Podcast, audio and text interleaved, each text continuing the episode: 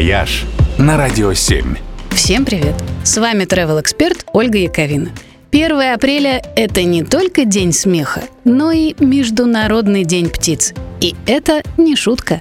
В апреле они как раз возвращаются домой из теплых краев, и наступает сезон медитативного развлечения под названием birdwatching, то есть наблюдение за птицами – если вам кажется, что это дело скучное, значит вы просто не пробовали. На самом деле, birdwatching – это нечто среднее между походами и йогой.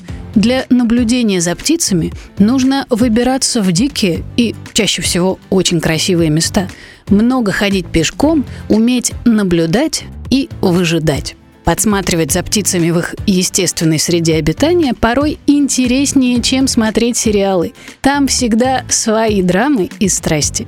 Неудивительно, что ряды бёрдвотчеров растут год от года. Проводятся даже международные соревнования по бёрдвотчингу. Нынешний мировой рекордсмен за свою спортивную карьеру увидел более 9600 птиц. В природе их всего 10 500. В России тоже есть соревнования по любительской орнитологии. Есть и предложения по бёрдвотчинг-турам и тематическим экскурсиям. Ну и места, где можно увидеть действительно редких и интересных птиц, у нас тоже имеются. Вот, например, для наблюдения за смешными птичками-тупиками можно отправиться на Айновские острова в Баренцевом море.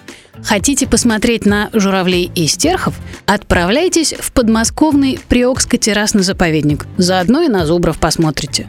Грандиозные стаи пеликанов гнездятся на соленом озере Маныч-Гудила на границе Калмыкии, Ростовской области и Ставрополья – а в Астраханском заповеднике в дельте Волги можно увидеть огромных орланов-белохвостов и даже покормить их рыбой. Про такие вещи потом внукам рассказывают, а вы говорите «скучно». «Вояж» только на «Радио 7».